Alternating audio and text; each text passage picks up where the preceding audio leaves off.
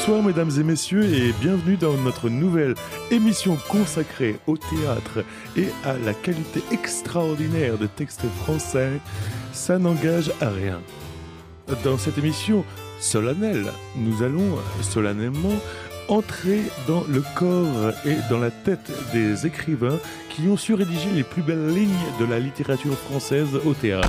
Oui, bonsoir. Excusez-moi de vous couper, euh, mon cher Nicolas. Oui, oui. Je me permets de reprendre l'antenne parce qu'en fait, l'émission que- qu'on a envie de proposer ensemble, même si vous êtes de la partie, mais apparemment pas dans la tête, plutôt dans les mains, hein, au niveau des boutons poussoirs, l'émission qu'on a envie de présenter ensemble, qui s'appelle Ça n'engage à rien, c'est justement une émission pour partager avec les gens simplement, sans cérémonial, sans, sans un ton péremptoire comme vous l'avez fait, voilà, de partager avec eux des textes autour du théâtre, autour de la poésie, partager avec eux des pensées d'acteurs, des correspondances. Le théâtre ne peut être pas que pompeux Ah bah le théâtre en fait n'est surtout pas pompeux. C'est un le théâtre c'est une expression euh, directe, libre. C'est une expression qui fait du bien. Voilà, le théâtre euh, ça peut être violent, ça peut être drôle, ça peut être cruel, mais je pense qu'en dehors de divertir les gens, il y a un rôle qui est de faire réfléchir le public, de le, de le mettre face à lui-même. Le théâtre agit, agit comme un miroir sur le public. D'accord, bah écoutez Steve, je vais vous laisser les rênes de l'émission alors. Merci mon, mon cher Nicolas. Nicolas.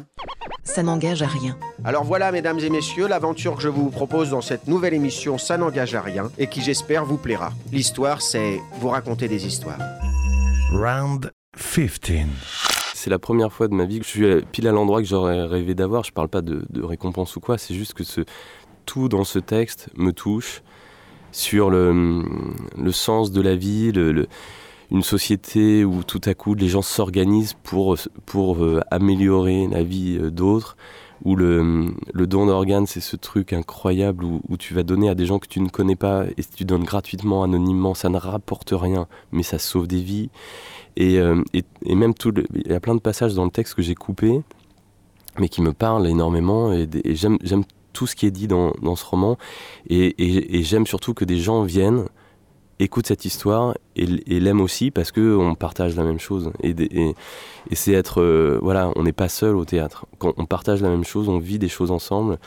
Et euh, on fait société et on, on voilà et on, on- on partage une sensibilité, une écoute, des émotions. On passe par des trucs durs, des trucs drôles, légers.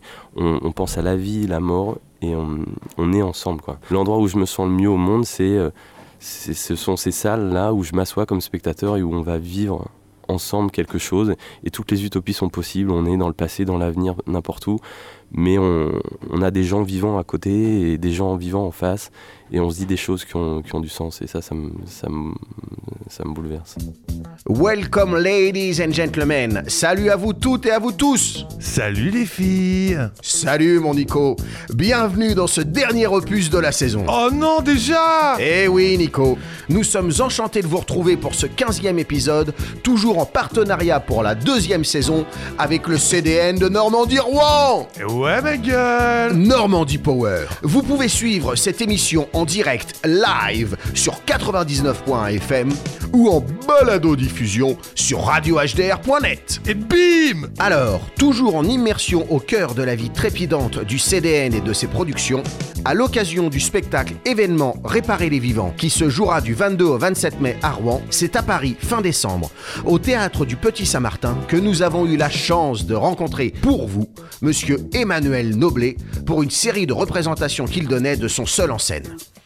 Lors de cet échange, nous avons eu le bonheur de parler entre autres du processus de création de cette pièce, mais aussi de rencontrer Thomas Germaine en pleine répétition à qui il a demandé de reprendre le rôle.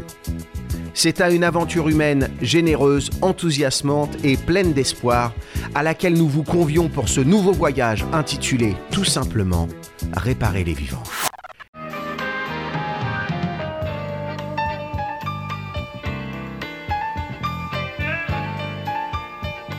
Un organe fascinant que le cœur. Vous verrez, nous y serons bientôt. Mais dites-moi, maître, ça ne se repose jamais un cœur? Non, il n'est pas fait pour le calme et le repos. Il est fait pour les enthousiasmes, les émotions, l'amour. Enfin, pour tout ce qui donne du piment à la vie. Eh oui, un organe fascinant que le cœur. Ça n'engage à rien. Ça faisait 15 ans que j'étais acteur. Acteur, on, on attend euh, qu'on nous propose des projets. Et puis je me je sentais bien qu'un jour, il faudrait que je fasse un projet à moi. euh, donc je lisais des trucs. Et, puis j'ai eu une période de creux, comme ça existe dans ce métier. Et des périodes, tout à coup, a- t'as plus rien. Et tu te dis, mais qu'est-ce que je fais? Est-ce que j'arrête ce métier? Est-ce que je fais autre chose? Est-ce que je redeviens euh, régisseur? Parce que j'ai fait de la régie, des lumières. J'adore, j'adore faire de la technique aussi de, théâtre. Et puis je suis tombé sur un article de journal qui disait que le lendemain sortait un bouquin qui parle d'héroïsme, de générosité, d'altruisme et de sens à la vie, à la mort peut-être aussi, avec des histoires d'amour, et le tout étant magnifiquement écrit, et que ça s'appelle Réparer les vivants. Et moi je connaissais cette phrase de, qui est tirée d'une pièce de Tchekhov, j'adorais, ça me parlait de... Donc déjà je suis amoureux du bouquin, alors qu'il sort le lendemain, et je le lis le lendemain, et, donc je le lis déjà en travaillant, en me disant, et si j'en faisais du théâtre? Et donc en le lisant, je tourne les pages et je, vois des possibilités. Je me dis, mais moi, je peux très bien me mettre au début. euh, Au début, il y a une scène de surf qui est, racontée, euh, c'est très très très bien écrit. On a l'impression de vivre la scène. Je me suis dit, mais, si moi je me mets debout sur scène sur un surf et que je raconte, on peut l'imaginer. Bonjour, je m'appelle Emmanuel Noblet. Ben, je suis comédien. Hein, on dirait bien. Et il paraît même que je suis metteur en scène. En fait, j'ai adapté un roman et que, je joue en ce moment. Et ça s'appelle Réparer les vivants de Maëlys de Carangal. quand soudain il la voit venir. Il la voit qui s'avance, ferme et homogène. La vague, la promesse. Et d'instinct se place pour en trouver l'entrée et s'y infiltrer, s'y glisser comme un bandit se glisse dans un coffre pour en braquer le trésor. Même cagoule, même précision millimétrée du geste. Elle est là, à 30 mètres. Elle approche à vitesse constante et brusquement, concentrant son énergie dans ses avant-bras, Simon s'élance afin de prendre la vague de vitesse justement, afin d'être pris dans sa pente. Et maintenant, c'est le take-off. Phase ultra rapide où le monde entier se concentre et se précipite. Flash temporel, où il faut inhaler fort, couper toute respiration, rassembler son corps en une seule action, lui donner l'impulsion verticale qui le dressera sur la planche, pied bien écarté, le gauche en avant, régular, jambes fléchies, dos plat quasiment parallèle au surf, bras ouverts, stabilisant l'ensemble. Et cette seconde là est décidément celle que Simon préfère. Celle qui lui permet de ressaisir en un tout l'éclatement de son existence.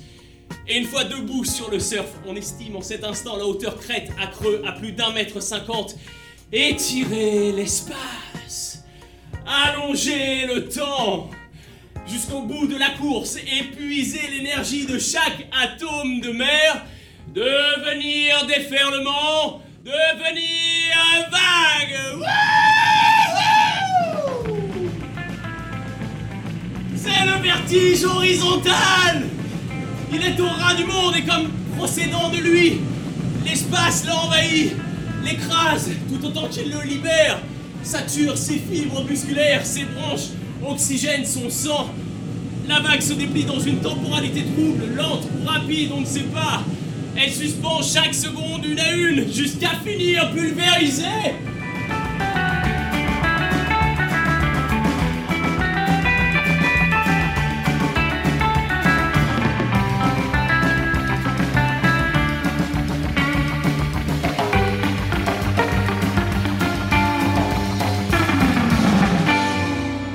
Obéit à un cycle. Deux fois par siècle, l'océan nous fait savoir à quel point on est minuscule. Une tempête hivernale remonte de l'Antarctique et coupe le Pacifique en deux. Elle envoie une immense lame de fond vers le nord, 3000 km. Et en arrivant à Bells Beach, elle nous donnera la plus grosse méga-vague que la planète aura connue, et moi j'y serai. Le pitch de réparer les vivants. Alors on pourrait dire que c'est euh, comment en 24 heures le, le cœur d'un mec de 19 ans qui, euh, après s'être levé très tôt pour aller surfer avec des potes sur la côte normande, il- ils ont eu un accident de voiture, le mec, le conducteur s'est endormi au volant, Simon euh, s'est fracassé le crâne contre le pare-brise, il est en état de mort encéphalique. C'est un état un peu particulier qui fait que on peut, euh, tant que les organes vivent encore, poser la question à ses proches de savoir s'il est donneur d'organes ou pas, et à ce moment-là, ces organes peuvent sauver des vies par ailleurs. Donc voilà, comment en 24 heures, le cœur de Simon va ou non, selon la décision qui va être prise par ses parents en l'occurrence, euh, va aller rejoindre le corps d'une femme de 50 ans qui, elle, a besoin d'un nouveau cœur parce qu'elle est condamnée. Et euh, voilà, ces 24 heures-là dans la vie d'un d'un chœur et de tous les proches autour, de tous les médecins, les, chirurgiens, le, coordinateur, celui qui va prélever, des, et des avions, des voitures qui, sillonnent la France, euh, des organes qui vont aller à Rouen, à Paris, à Strasbourg et ailleurs.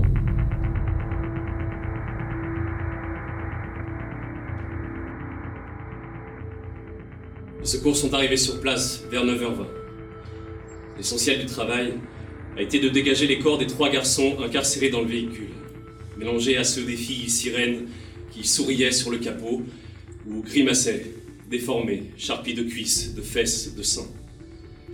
On a établi facilement que le petit camion roulait vite, une vitesse estimée à 92 km/h, et aussi que pour des raisons inconnues, il s'était déporté sur la gauche sans plus revenir dans son axe, qu'il n'avait pas freiné et qu'il avait percuté ce poteau de plein fouet. On a constaté l'absence d'airbag et que sur les trois passagers assis à l'avant, deux seulement portaient une ceinture de sécurité côté conducteur et côté passager.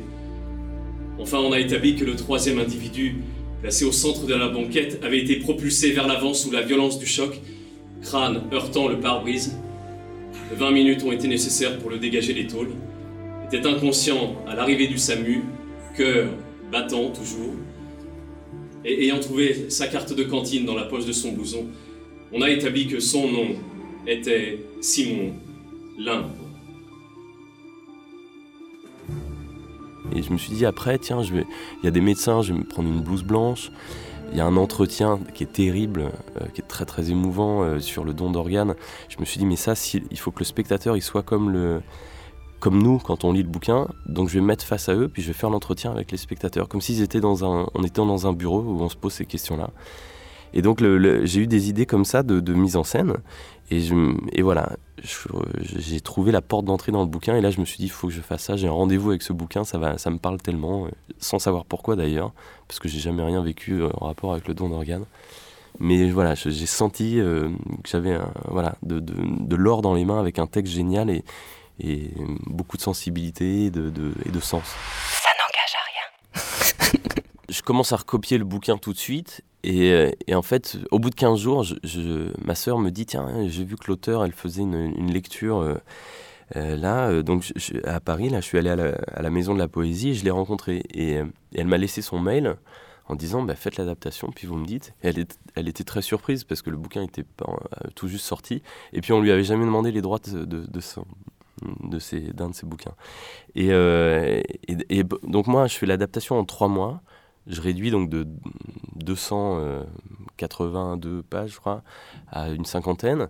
Et puis euh, en me disant, bon, bah alors il faut que le, je peux pas tout raconter, euh, donc il faut que, je me dis, il faut que la vidéo, par exemple, elle va me faire gagner du temps. Je vais projeter les heures, je vais euh, le son et, les lumières. J'en avais fait des, lumières au théâtre.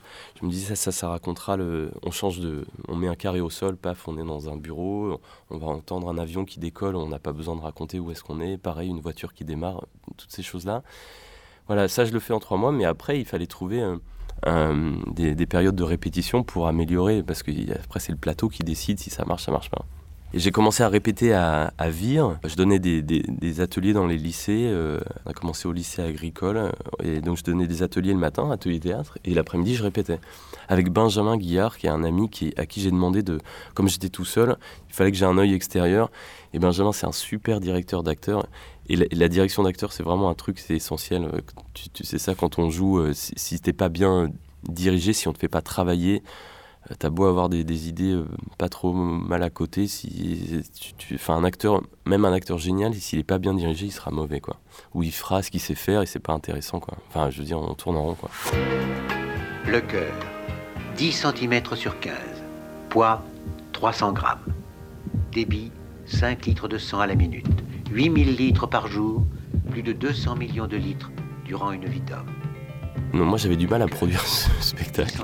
J'ai mis 14 mois à trouver une production parce que tout le monde me disait mais bon t'es bien sympa mais euh, euh, on a déjà du mal à remplir les salles avec des comédies alors le don d'organes merci bien. Euh, on me disait surtout c'est pas du théâtre c'est de la littérature c'est très écrit donc c'est difficile a priori sauf que moi je trouve que le sens il est évident et la langue elle est hyper belle. Et puis la situation elle est tellement dingue que c'est du théâtre. Et puis on me disait aussi il y a plein de personnages j'étais tout seul. Et moi, je voulais le jouer tout seul parce que j'ai remarqué qu'au théâtre, quand euh, justement, quand, moi j'ai adoré voir des acteurs seuls en scène, parce que quand tu es tout seul, le, public sait très bien que le mec il peut pas euh, tout jouer. Donc il, le public il est obligé d'imaginer et de se dire ok là, euh, ok là je te crois, ok tout à coup tu es une femme, ok t'as tel âge, ok t'es quelqu'un d'autre. Et l'imagination au théâtre c'est génial. C'est-à-dire que là où au cinéma il te faut un casting avec 30 personnes, si tu es tout seul sur scène et que tu, tu donnes juste des signes que tu changes de personnage, le public, euh, voilà, si, il, rentre dans la convention et il imagine, il voyage. Moi, j'adore ça.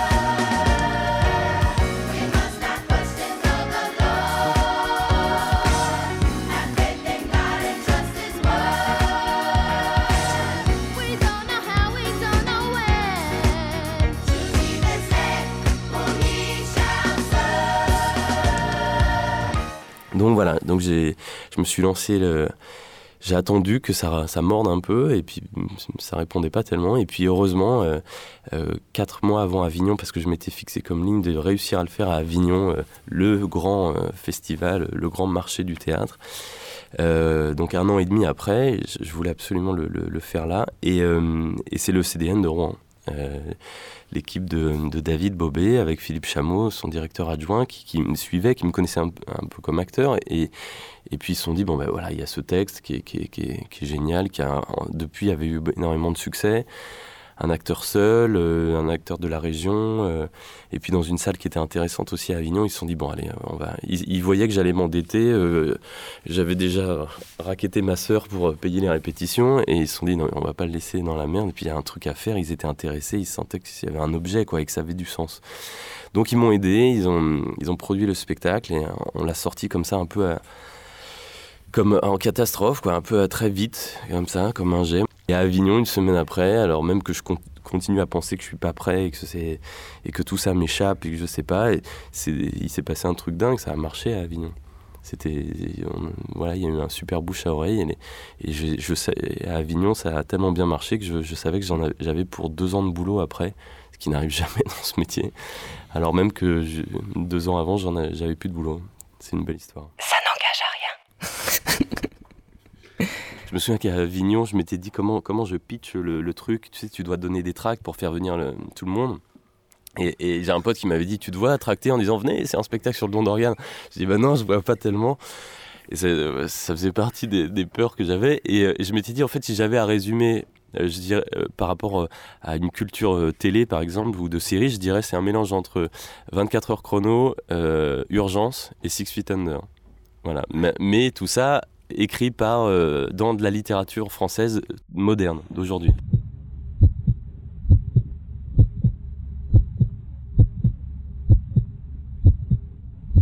Thomas Rémige reste seul auprès des limbes, qui se rapprochent l'un de l'autre et pleurent en silence. Il décide de leur parler maintenant.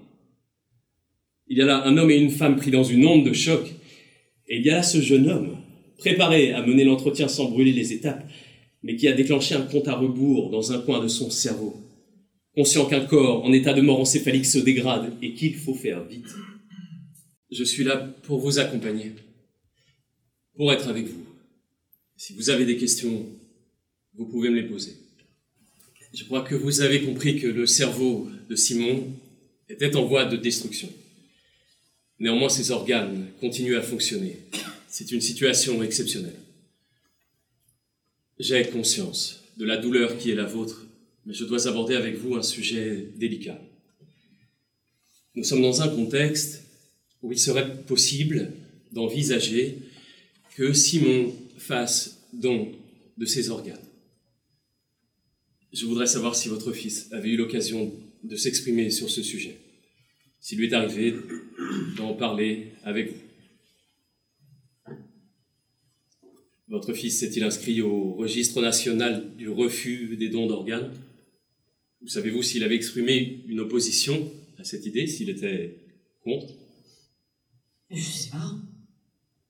Je crois pas. Chaque individu étant un receveur présumé potentiel. Est-il si illogique, après tout, que chacun soit envisagé comme un donneur présumé après sa mort?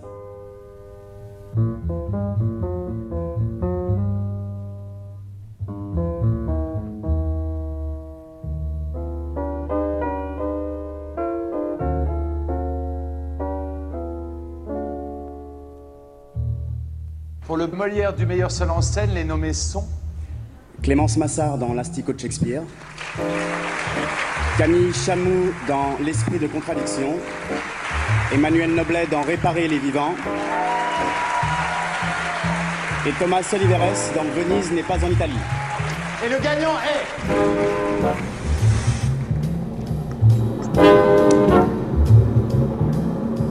Ça aurait été plus utile de réparer les morts, mais c'est réparer les vivants, Emmanuel Noblet. Quelle histoire. Maëlys, j'aime tellement jouer ton texte. J'aime tout ce qu'il raconte. Ces hommes, ces femmes, le sens que ça donne à la vie et cet enjeu de société, euh, cette question de société altruiste. Bref, euh, Benjamin Guillard, mon vieux, t'étais là dès le début à Vire, entre deux ateliers dans les lycées.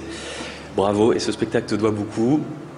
Euh, remplir des salles avec des comédies, c'est pas évident, et avec le don d'organes encore moins, vous pouvez l'imaginer. Alors, euh, Philippe Chameau, David Bobet, le CDN de Rouen et euh, le Théâtre Montanfier, vous m'avez soutenu. Quatre mois avant Avignon, vous l'avez fait, bravo, merci.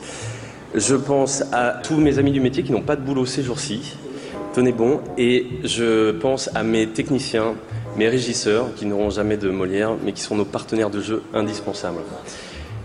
Je pense aussi à mes amours, Aglaé Asman, Alfred, mes parents, mes quatre sœurs. Merci à tous. Merci Maëlys. Merci.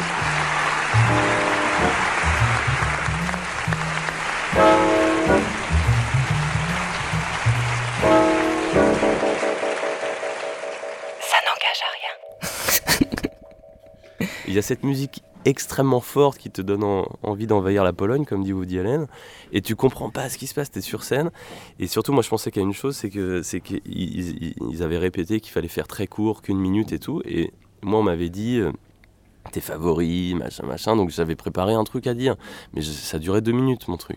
Et donc je, pense qu'il y a une chose, c'est euh, qui, qui je vais oublier, comment je fais, comment je raccourcis. Et donc je ne sais plus ce que je dis sur le moment, je comprends rien à ce qui se passe et, et je- et j'oublie de dire les, les prénoms de mes techniciens, de mon équipe. Et, et, et puis je me, et puis voilà, ça y est, c'est fini, t'es dehors et tu te dis merde, je sais plus ce que j'ai dit, ça échappe complètement. On comprend, j'ai j'ai rien compris à ce qui se passait à ce moment-là.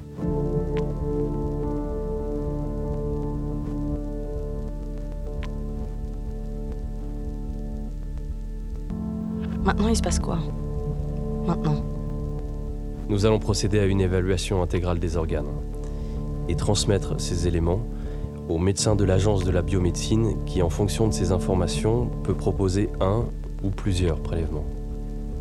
Après quoi, nous organiserons l'intervention elle-même au bloc opératoire. Le corps de votre enfant vous sera présenté demain matin. Qu'est-ce qu'on va lui faire concrètement? On incise le corps, on prélève, on referme. C'est vous qui opérez? Les médecins qui constatent la mort du patient ne participent jamais au prélèvement. Jamais. Les chirurgiens qui prélèveront arriveront des hôpitaux où se trouvent les patients en attente de greffe. Mais qui alors sera avec Simon? Moi, je suis là. Je suis là tout le temps que dure l'intervention. Alors c'est vous qui leur direz pour les yeux? Je leur dirai oui. Et on sait pas qui va recevoir le cœur de Simon? On saura jamais, hein? Vous pourrez connaître le sexe et l'âge du receveur, oui, mais vous ne connaîtrez jamais son identité. Si vous le souhaitez, vous pourrez avoir des nouvelles de la greffe.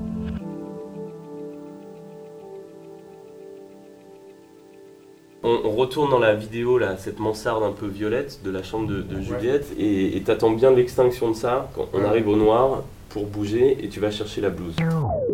Donc il faut que je, je me prépare à jouer aussi autre chose. Je peux pas faire. euh, Ça fait 4 ans que le bouquin euh, est sorti, 2 ans et demi que je le tourne, et je vais le jouer à peu près 300 fois là, c'est, ça c'est sûr. et, euh, mais le, et le spectacle peut avoir une autre vie, et c'est là qu'intervient Thomas Germaine, qui vient d'arri- d'arriver pour qu'on répète euh, ce matin ensemble. Salut Thomas, ça va? C'est ça qui est marrant, c'est que moi Thomas c'est le, c'est le premier acteur que j'ai vu jouer seul en scène à la chapelle Saint-Louis. Il y a Bien avant Gad Elmaleh oui, c'est le premier acteur que j'ai vu, que j'ai admiré seul en scène. Et, et- et ce, et ce que je vois de la virtuosité physique de, de Thomas, là, le faire dans mon spectacle, j'adore. C'est mon cadeau de Noël. Bah écoute, c'est au moins ça. Non, non, mais attends, c'est c'est génial. Euh, Et puis moi, c'est mon cadeau de Noël aussi. tu vois ou pas? Euh, Ouais, ouais, ouais, ouais. Ouais, je vois. Mais il voit rien du tout. Il est aveuglé. Il slalome entre les flaques. Chaque parole et chaque geste lesté d'audace et de pudeur, comme le recto et le verso d'un même événement. C'est l'éclosion. Ils sont contenus dans une lumière de verrière et remontent l'avenue comme des princes. Énervé, mais allant le plus lentement possible. Pianissimo. Pianissimo. Engloutis dans l'étonnement qu'ils sont l'un pour l'autre, leur délicatesse est inouïe. Et ce qui circule entre eux pulse un tempo tournoyant si bien qu'au pied du funiculaire, ils ont le souffle court, le sang qui tape dans les veines temporales et les mains moites. Et à l'instant où la sonnerie signale le départ du train, elle l'embrasse sur la bouche. Un baiser ultra rapide, un battement de paupières et hop, elle bondit dans la rame, tandis qu'il se fige, le cœur incroyablement dilaté. Que s'est-il passé? Le funiculaire s'éloigne et s'attaque à la pente, et Simon décide de faire exactement la même chose, en plus beau. Embraye sa bécane et commence l'ascension de la côte. Il pédale à toute allure. Le ciel devient sombre. La pluie encore, une pluie maritime, lourde. En quelques minutes, le bitume ruisselle et la chaussée glisse, et Simon change de plateau et se dresse en danseuse. Aveuglé par les perles liquides en suspension le long de son arcade sourcilière, mais si heureux qu'il pourrait aussi en cet instant renverser la tête vers le ciel, ouvrir la bouche et boire tout ce qui s'écoule de là-haut. Les muscles de ses cuisses et de ses mollets se sont tendus dans l'effort, ses avant-bras sont douloureux, il crache, souffle, mais trouve en lui l'élan nécessaire pour décrire la bonne courbe dans le dernier virage, fonce sur la station du funiculaire, dérape devant les portes d'entrée, trempé, dégoulinant, descend de son vélo, il reprend son souffle, ouvre son blouson, le rythme de son cœur ralentit graduellement sous le tatouage qui apparaît. C'est un cœur de nageur en haute mer dont la fréquence peut descendre au repos sous les 40 battements par minute. Mais à peine Juliette a-t-elle passé le tourniquet de la sortie que tout accélère de nouveau. Une vague, un emballement. Euh,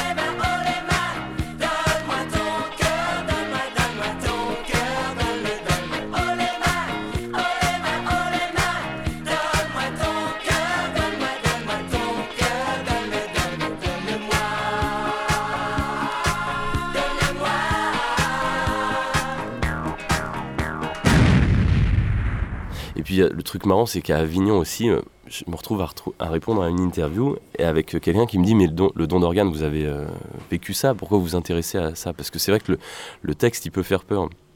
Et une fois que je me retrouve là sur ce sujet, je, en fait, je réponds à, une interview en disant Mais moi, j'ai rien à voir avec le don d'organe. Je sais pas du tout, j'ai jamais vécu ça, heureusement. Et je sais pas pourquoi ça m'a parlé autant ce texte. Enfin, je sais, j'aime la langue, j'aime le sens et, l'histoire, mais voilà. Et ma sœur jumelle m'appelle. Elle me dit mais tu, tu te rends compte ou pas de, de- ce, que tu, ce que tu as répondu là? Parce que euh, elle me dit quand même on est, on est né nous donc en, en 75 à Beauvais à 6 mois et 15 jours. On faisait, euh, on faisait 3 kg 2 à 2 avec des- une sage-femme qui avait dit à mes parents ils tiendront pas, ils vivront pas. Et euh, directement ils nous ont mis dans une ambulance à Paris au service des grands prématurés et nos premières heures on les passe en réanimation. Et euh, vraiment, dans cet endroit qui est décrit dans le bouquin, pile entre la vie et la mort, où on ne sait pas si on va s'en sortir. Et puis à la fin, c'est la vie qui gagne. Et bon, évidemment que c'est ça qui m'a touché aussi quelque part. Je mais je l'ai compris après.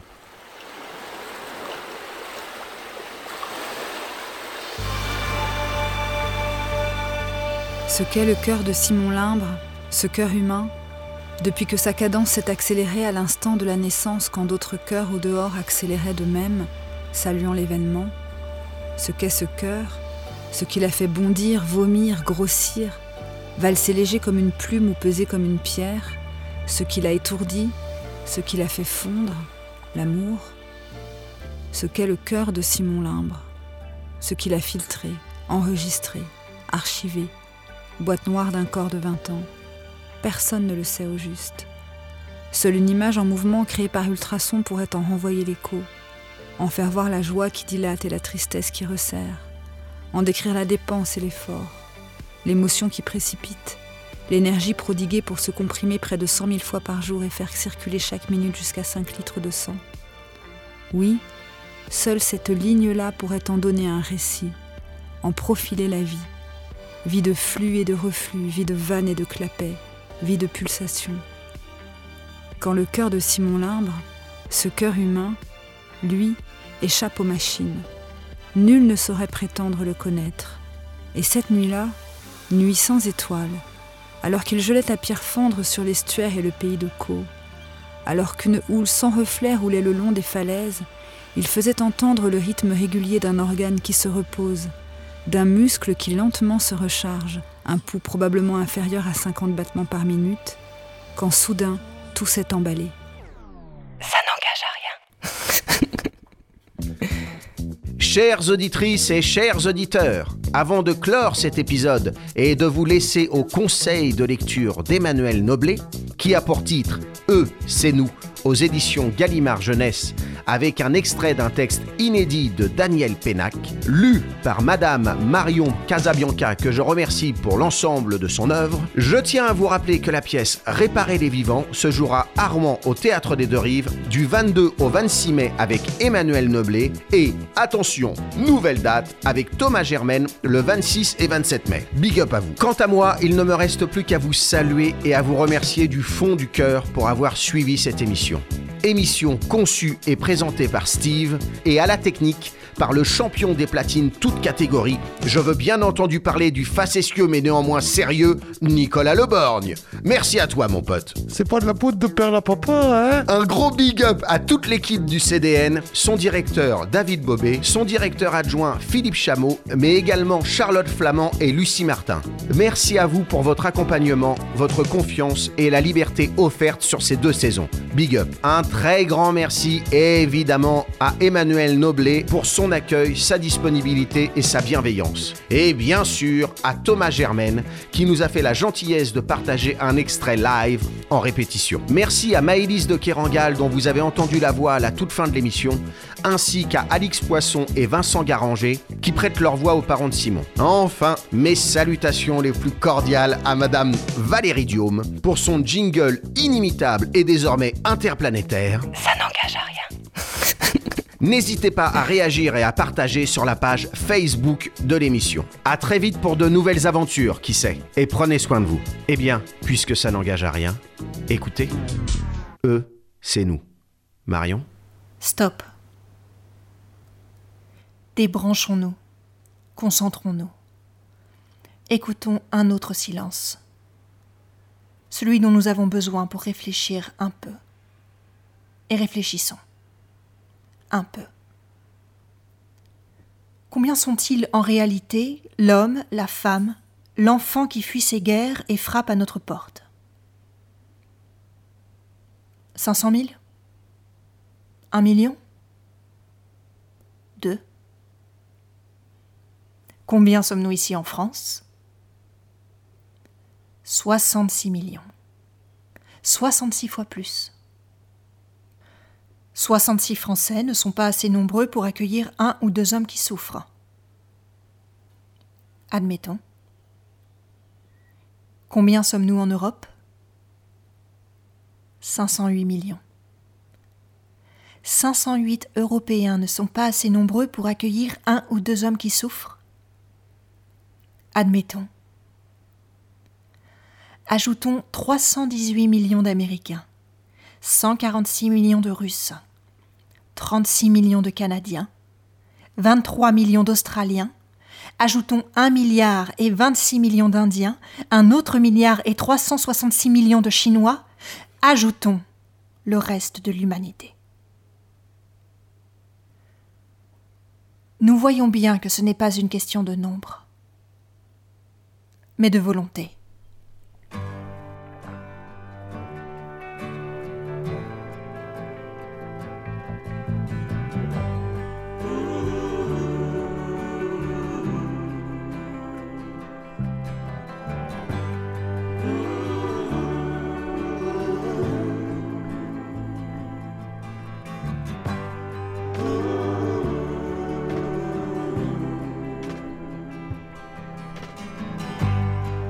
Take this badge off of me.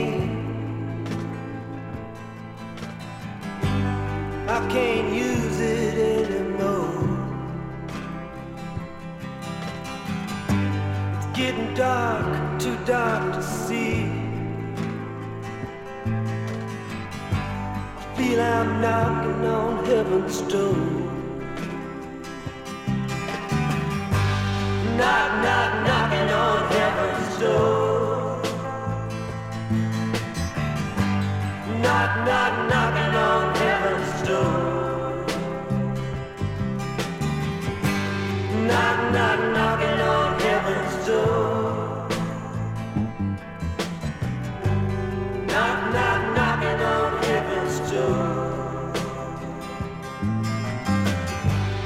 Mama put my guns in the ground. I can't shoot them anymore.